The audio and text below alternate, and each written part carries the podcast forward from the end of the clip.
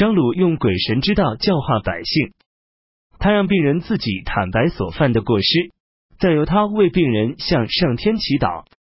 这种方法实际上并不能治病，但那些愚昧的人却深信不疑，争着一同信奉张鲁。对犯法的人，张鲁饶恕三次，然后才施用刑法，不设置官吏，而全部由天师道中的首领祭酒来管理各级行政事务。当地的百姓以及彝人对张鲁的制度都很欢迎，外地流亡到汉中地区的人也不敢不信奉天师道。后来，张鲁又夺取八郡，朝廷无力进行征讨，只好安抚张鲁，任命他为镇民中郎将，兼任汉宁郡太守。张鲁对特朝廷只是进贡当地土特产而已。民间有人从地里掘出一颗玉印，张鲁的部下打算尊称张鲁为汉宁王。公曹。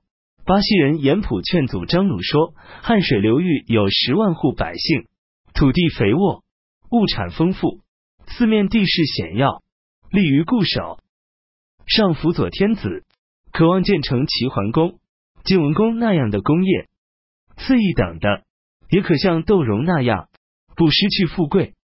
如今作为皇帝的代表来行使职权，形式上已完全独立自主。”不必要王爵的称号，希望您能暂不称王，先不要惹祸。张鲁听从了严普的意见。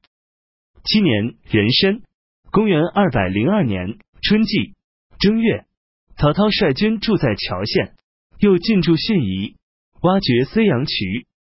曹操派使者用太牢的规格祭祀已故太尉乔玄。曹军前进到官渡，袁绍自从官渡战败之后。羞愧愤恨，发病吐血。夏季五月，袁绍去世。袁绍有三个儿子：袁谭、袁熙、袁尚。袁绍后期刘氏偏爱袁尚，经常在袁绍面前称赞袁尚。袁绍想让袁尚做自己的继承人，但没有明说，就把长子袁谭过继给自己已死去的哥哥，让他离开邺城。去担任青州刺史。举人劝阻袁绍说：“世人常说，一万个人追逐一只野兔，一个人捉到后，其他人即使贪心，也全停止下来。这是因为所有权已经确定。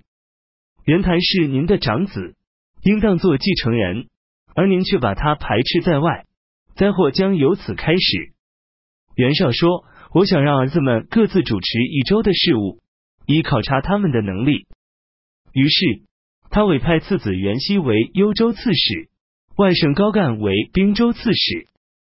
冯骥、沈佩一向被袁谭所记恨，辛平、郭图则拥护袁谭，而与冯骥、沈佩有矛盾。等到袁绍死后，众人都认为袁谭是长子，打算拥立他继承袁绍。沈佩等人恐怕袁谭掌权后会受到辛平等人的报复。就假传袁绍的遗命，尊奉袁尚做袁绍的继承人。袁谭自青州赶来奔丧，不能接替父亲的职位，就自称车骑将军，驻军黎阳。袁尚拨给袁谭很少一部分兵力，而让冯骥去跟随他。袁谭请求再增加兵力，沈佩等人商议后又予以拒绝。袁呵大怒，杀死冯骥。秋季九月。曹操渡过黄河，进攻袁谭。袁谭向袁尚求救，袁尚留沈佩守邺城，亲自率军去救袁谭，与曹操对抗。两军交战数次，袁谭、袁尚连续失败，只好退守营寨。袁尚派遣他所委任的河东郡太守郭元与高干、匈奴南单于一起进攻河东郡。